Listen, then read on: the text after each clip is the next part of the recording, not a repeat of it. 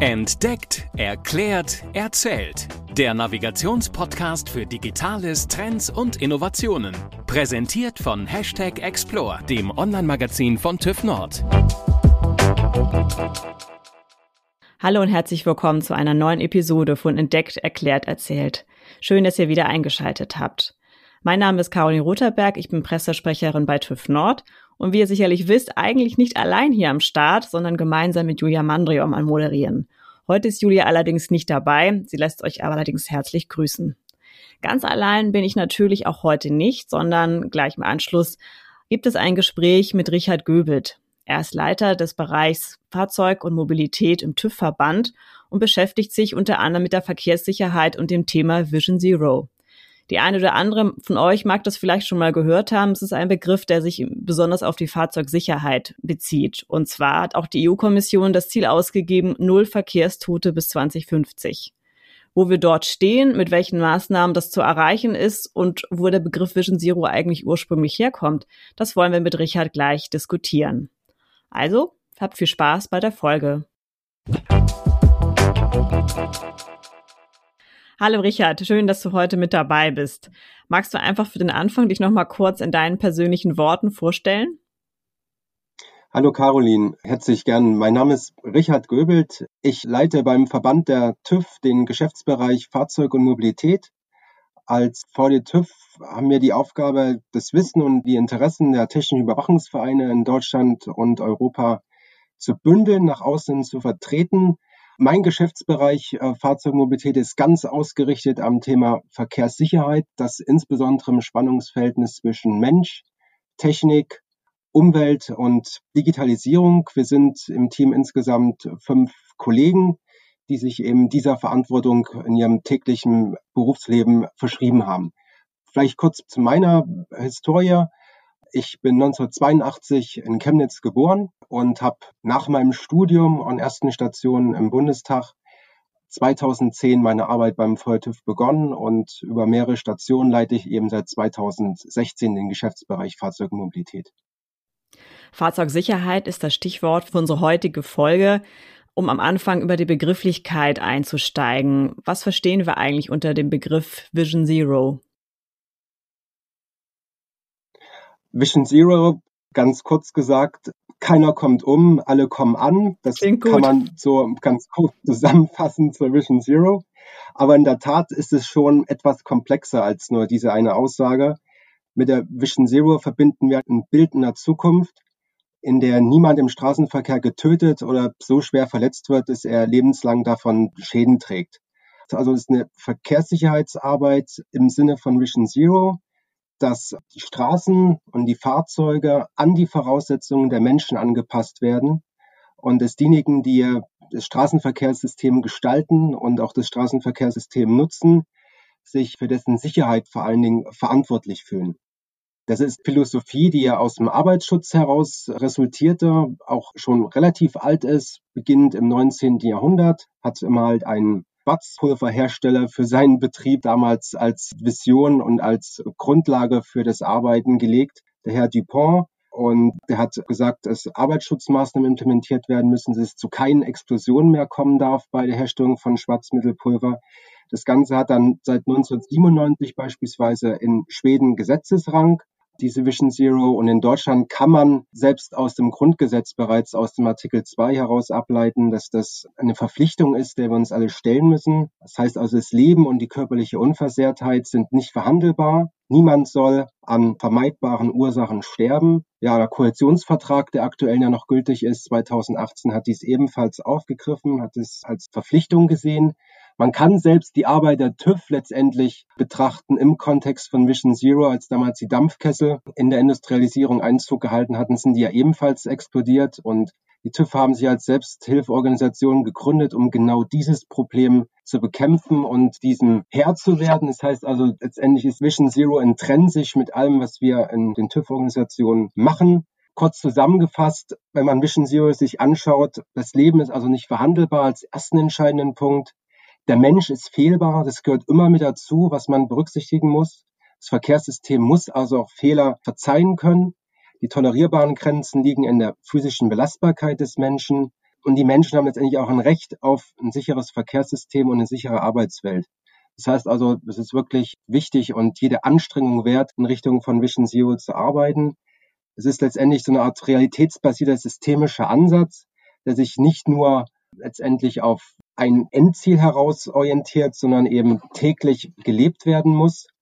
Kann auch nicht alles per Gesetz geregelt werden, so ein ganz wichtiger Punkt. Und er ist eben auch mit entsprechenden Etappenzielen untersetzt. Beispielsweise in der Europäischen Union hat man gesagt, dass bis 2050 null Verkehrstote Realität sein sollen und die Zahl der Schwerstverletzten im Straßenverkehr bereits bis 2030 entsprechend halbiert werden sollen. Das vielleicht so ganz kurz zusammengefasst, was man unter dem Vision Zero verstehen kann. Ja, vielen Dank, weil ich glaube, die wenigsten wissen wahrscheinlich, dass eben der Begriff sich nicht nur auf das Thema Verkehrssicherheit beträgt, sondern ja im Grunde wirklich ein, eine historische Abhandlung ein bisschen hinter sich herzieht. Es gibt ja verschiedene Gremien, um jetzt auf das Thema Verkehrssicherheit wieder zurückzukommen, die sich ja damit beschäftigen, unter anderem auch der Deutsche Verkehrssicherheitsrat, wo ihr ja als VDTÜV auch Mitglied seid. Wie konkret sieht eure Arbeit aus? Das sind ja verschiedene Gremien wahrscheinlich, in denen ihr da tätig seid. Vielleicht kannst du uns da noch mal einen kurzen Einblick geben, wie wird dort diskutiert und was sind vielleicht da auch aktuelle Themen, die gerade auf der Agenda stehen?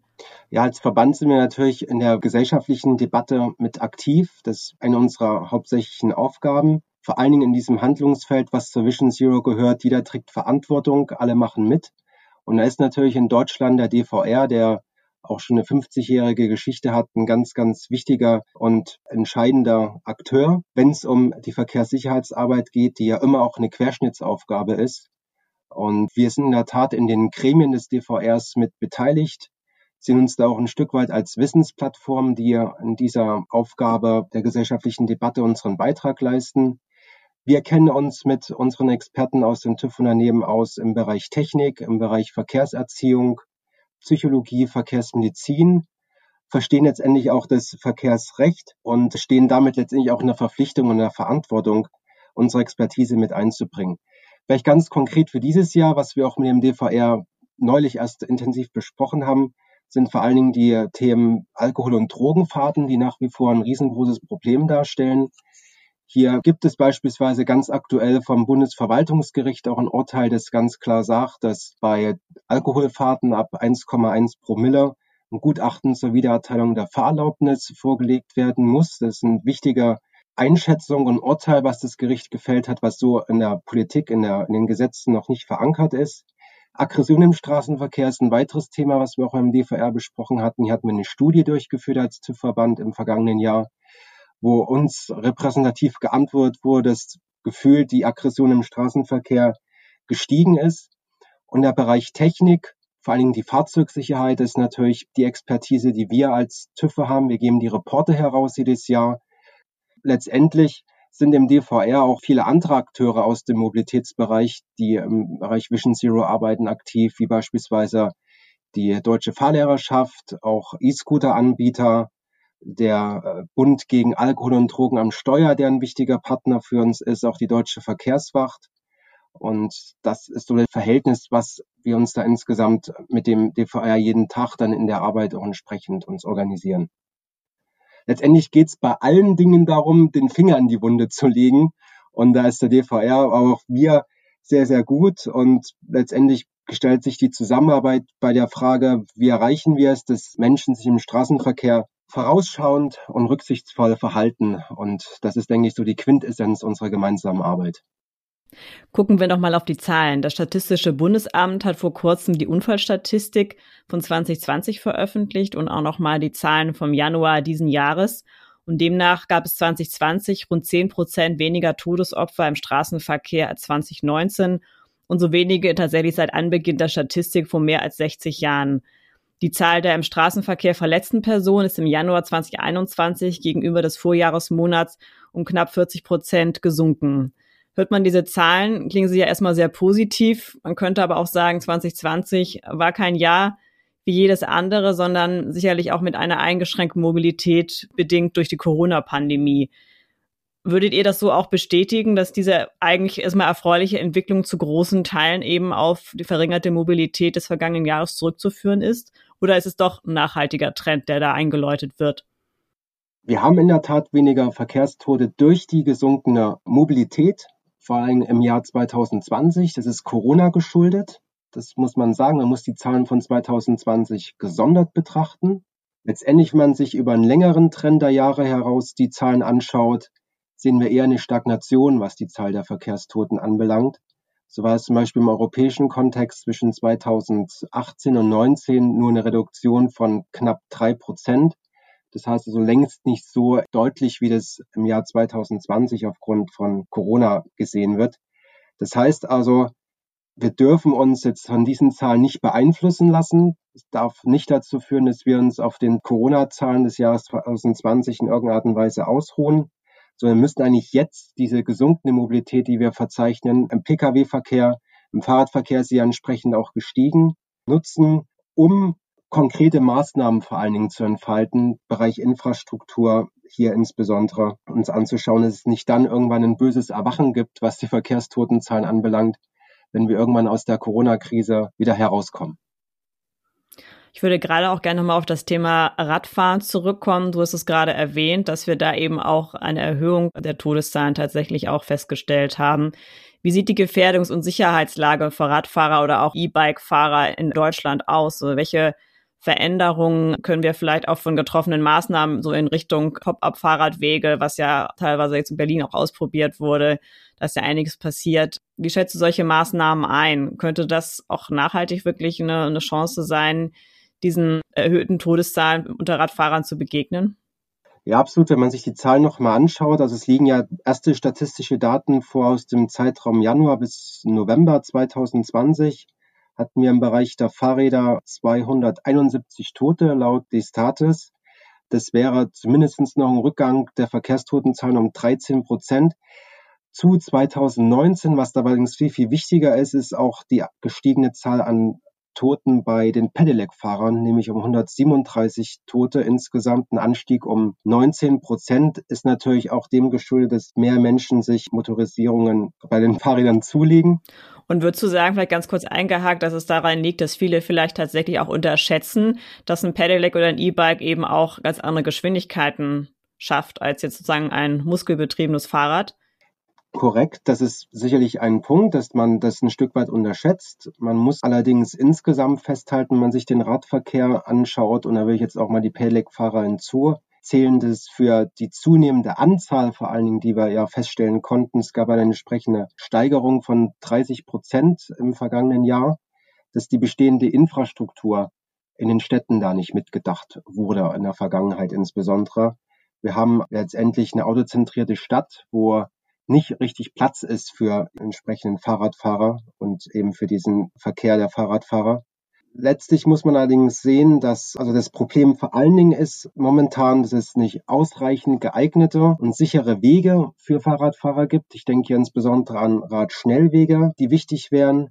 Es gibt nicht genügend gute und sichere Abstellmöglichkeiten. Die Verknüpfung mit dem ÖPNV ist nach wie vor mangelhaft. Dazu muss man natürlich auch die Demografie insgesamt auch mit äh, berücksichtigen, dass natürlich dann auch über alle Altersklassen hinweg Menschen auf das Fahrrad umsteigen und es entsprechend nutzen.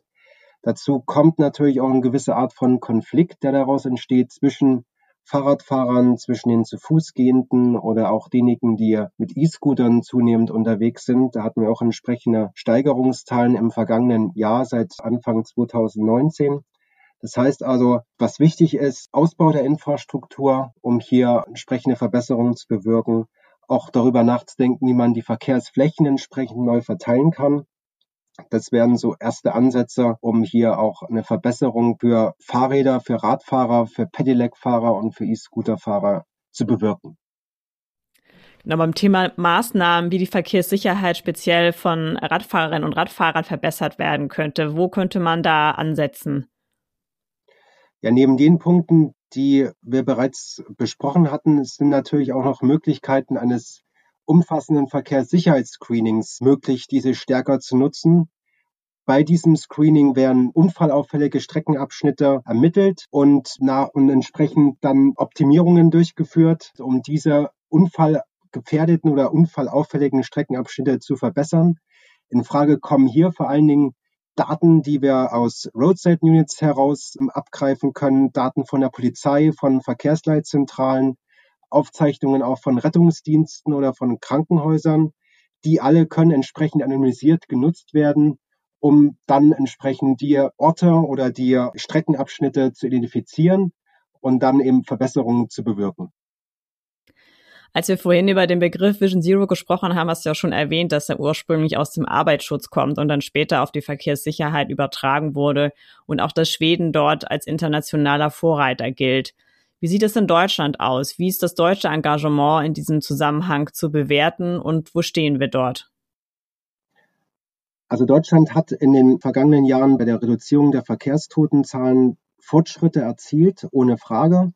Wenn man sich die totalen Zahlen anschaut, gab es einen Rückgang in den letzten zehn Jahren von 2010 bis 2019 von vormals 3650 auf 3046 Verkehrstote im Jahr 2019.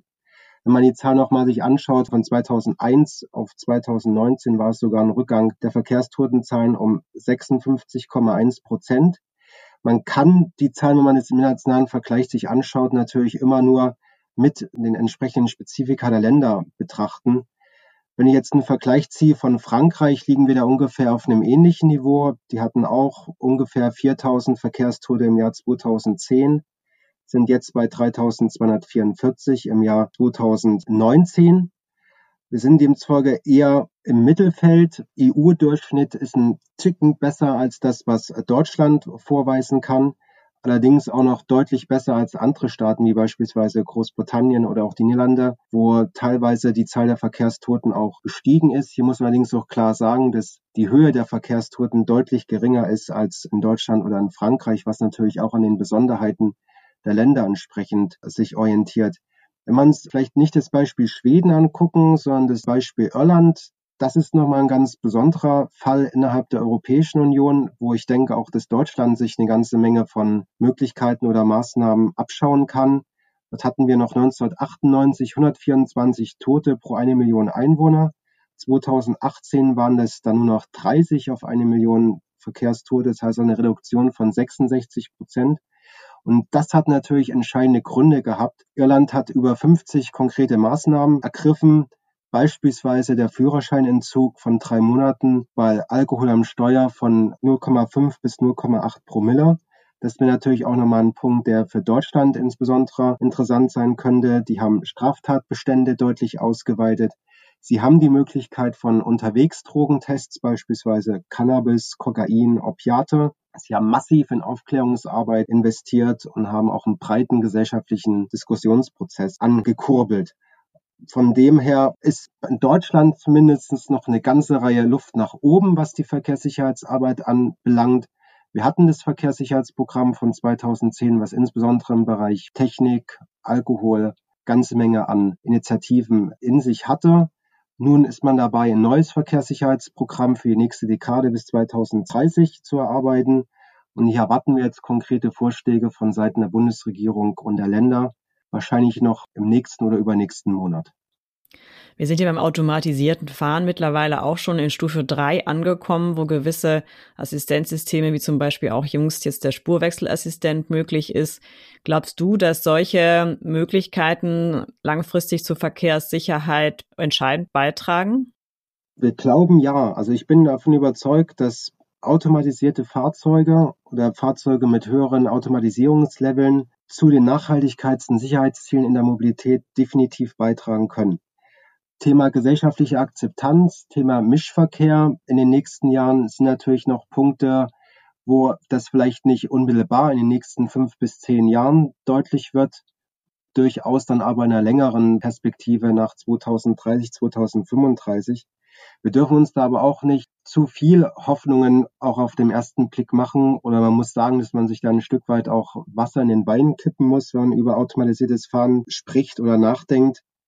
Sicher haben die Fahrerassistenzsysteme Potenzial zur Vermeidung von Unfällen. Allerdings, was wichtig ist, ist der ordnungsgemäße Funktion und Wirkung dieser Assistenzsysteme und das auch über den gesamten Lebenszyklus hinweg. Und es gibt auch erste Studien, die auch klar belegen, es findet eine Verschlechterung, es findet eine Degradation dieser Assistenzsysteme über den Lebenszyklus hinweg statt. durch Kollision, Manipulation, Alterung, Verschleiß oder auch unsachgemäßere Reparaturarbeiten. Und das wird insbesondere für die Technik, es wird auch für uns, für die technische Überwachung der Fahrzeuge in den nächsten Jahren eine Herausforderung sein. Von daher erstmal wahrscheinlich keine signifikante Verbesserung, aber ein weiterer wichtiger Weg, wie es auch in der Vergangenheit der Fall war, durch Assistenzsysteme. Ich zähle auch das ABS dazu, ich zähle das Airbag-System dazu. Ich kann dazu auch letztendlich die Gurtpflicht dazu zählen, die seit 1974 oder in der DDR seit 1970 in Neufahrzeugen verpflichtend eingebaut werden sollen, waren alles wichtige Schritte, die Zahl der Verkehrstoten über die Jahrzehnte hinweg zu reduzieren.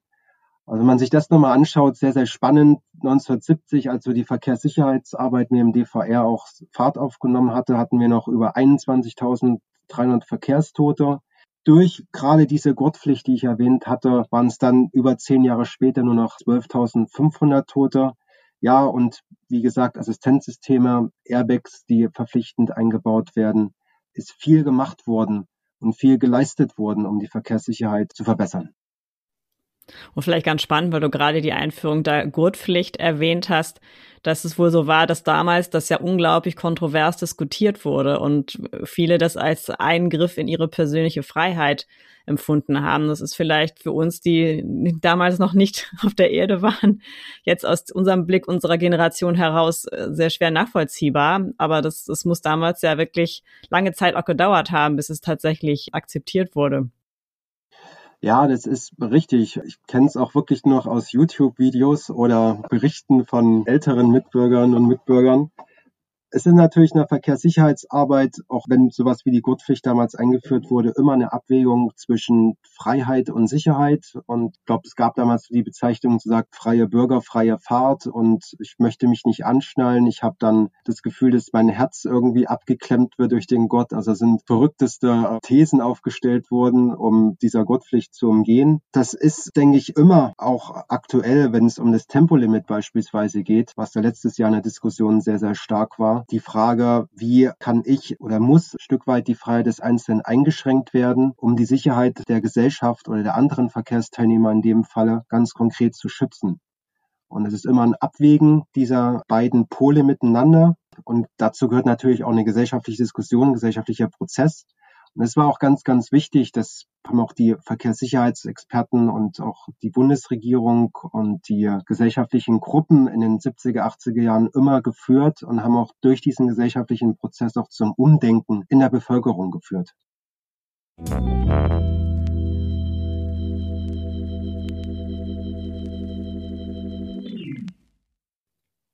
Wir stellen jedem Gast zum Abschluss immer noch mal zwei Fragen.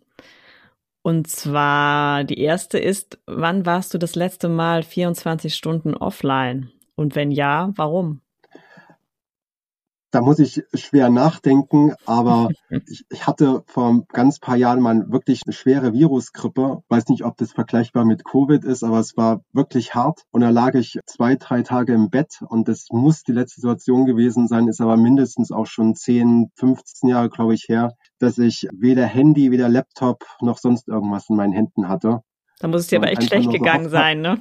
Nur gehofft habe, wieder gesund zu werden, ganz genau. Der unfreiwillige digitale Detox. Ja.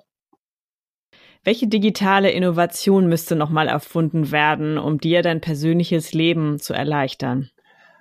Ich glaube, im Bereich der letzten Meiler wäre noch eine Menge an Innovationen und eine Menge an Möglichkeiten denkbar ganz spannend. Es gibt so ein Forschungsprojekt, glaube an der Universität in Magdeburg, die sich mit dem Thema Micromobility Robotics beschäftigt. Und die wollen ermöglichen, dass zum Beispiel ein E-Scooter oder ein Fahrrad automatisiert zu mir vor Ort kommt, sich vor meine Haustür stellt, ich da draufsteigen kann und ich dann zu meiner S-Bahn-Station oder zum nächsten Ort, was maximal eine Meile entfernt ist, mich hintransportiert. Das wäre für mich nochmal eine Möglichkeit, um wirklich den Umstieg auf alternative Fortbewegungsmittel zu erleichtern. Finde ich super, da wäre ich auch mit dabei. Richard, wo, wo findet man dich? Ich könnte mir vorstellen, dass der eine oder andere Hörer oder Hörerin vielleicht nochmal eine Nachfrage hat und vielleicht auch in die eine oder andere Diskussion mit dir einsteigen möchte. Bist du über LinkedIn oder anderweitig? Wie bist du gut zu erreichen? LinkedIn ist super. Ich habe auch ein Instagram-Profil, wenn dort jemand mich kontaktieren möchte. Ansonsten ganz normal über meine E-Mail-Adresse, über die Website unseres Verbandes www.vdtüv.de oder dann per Telefon. Die Nummern stehen auch direkt auf der Website. Wunderbar, das sind ja eine ganze Menge Kanäle, über die man dich erreichen kann. Vielen Dank für das Gespräch und dass du uns in die Welt der Vision Zero eingeführt hast. Ich glaube, wir haben eine ganze Menge gelernt, unter anderem auch, dass dieser Begriff gar nicht so neu ist, sondern schon tatsächlich aus dem 19. Jahrhundert stammt und dass das Ziel, wirklich null Verkehrstote zu haben, immer noch ein sehr, sehr großes, ein hehres Ziel ist wo es immer auch noch darum geht, mit vielen Maßnahmen, und da ist sicherlich Luft nach oben, dies irgendwann auch zu erreichen. Vielen Dank für den Moment. Wir freuen uns, liebe Hörerinnen und Hörer, darüber, dass ihr diese Folge gehört habt und würden uns natürlich freuen, wenn ihr diesen Podcast auch weiterempfehlt, wenn er euch gefallen hat. Gerne auch mit einer iTunes-Bewertung oder leitet ihn einfach weiter an die oder derjenigen, der ihn gerne hören mag oder wo ihr denkt, dass Interesse da ist. Wenn ihr eine Idee habt, welchen Gast wir mal einladen sollten oder auch sagt, das und das äh, Wort oder dieser Begriff, den möchte ich gerne mal erklärt bekommen, dann meldet euch auch gerne bei uns. Wir freuen uns, wenn ihr auch wieder in zwei Wochen mit dabei seid und sagt bis dahin erstmal Tschüss. Das war Entdeckt, Erklärt, Erzählt der Navigationspodcast für Digitales, Trends und Innovationen. Präsentiert von Hashtag Explore, dem Online-Magazin von TÜV Nord. explore-magazin.de